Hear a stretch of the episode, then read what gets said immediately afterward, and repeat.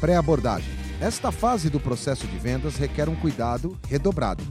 É exatamente nesta fase que a falta de conhecimento técnico sobre vendas pode causar prejuízos, independentemente de o primeiro contato ser face a face ou ao telefone.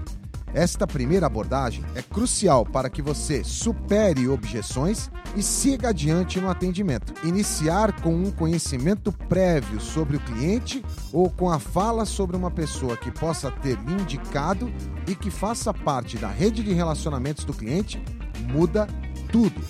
É importante que o cliente, já de início, identifique que você não quer lhe vender algo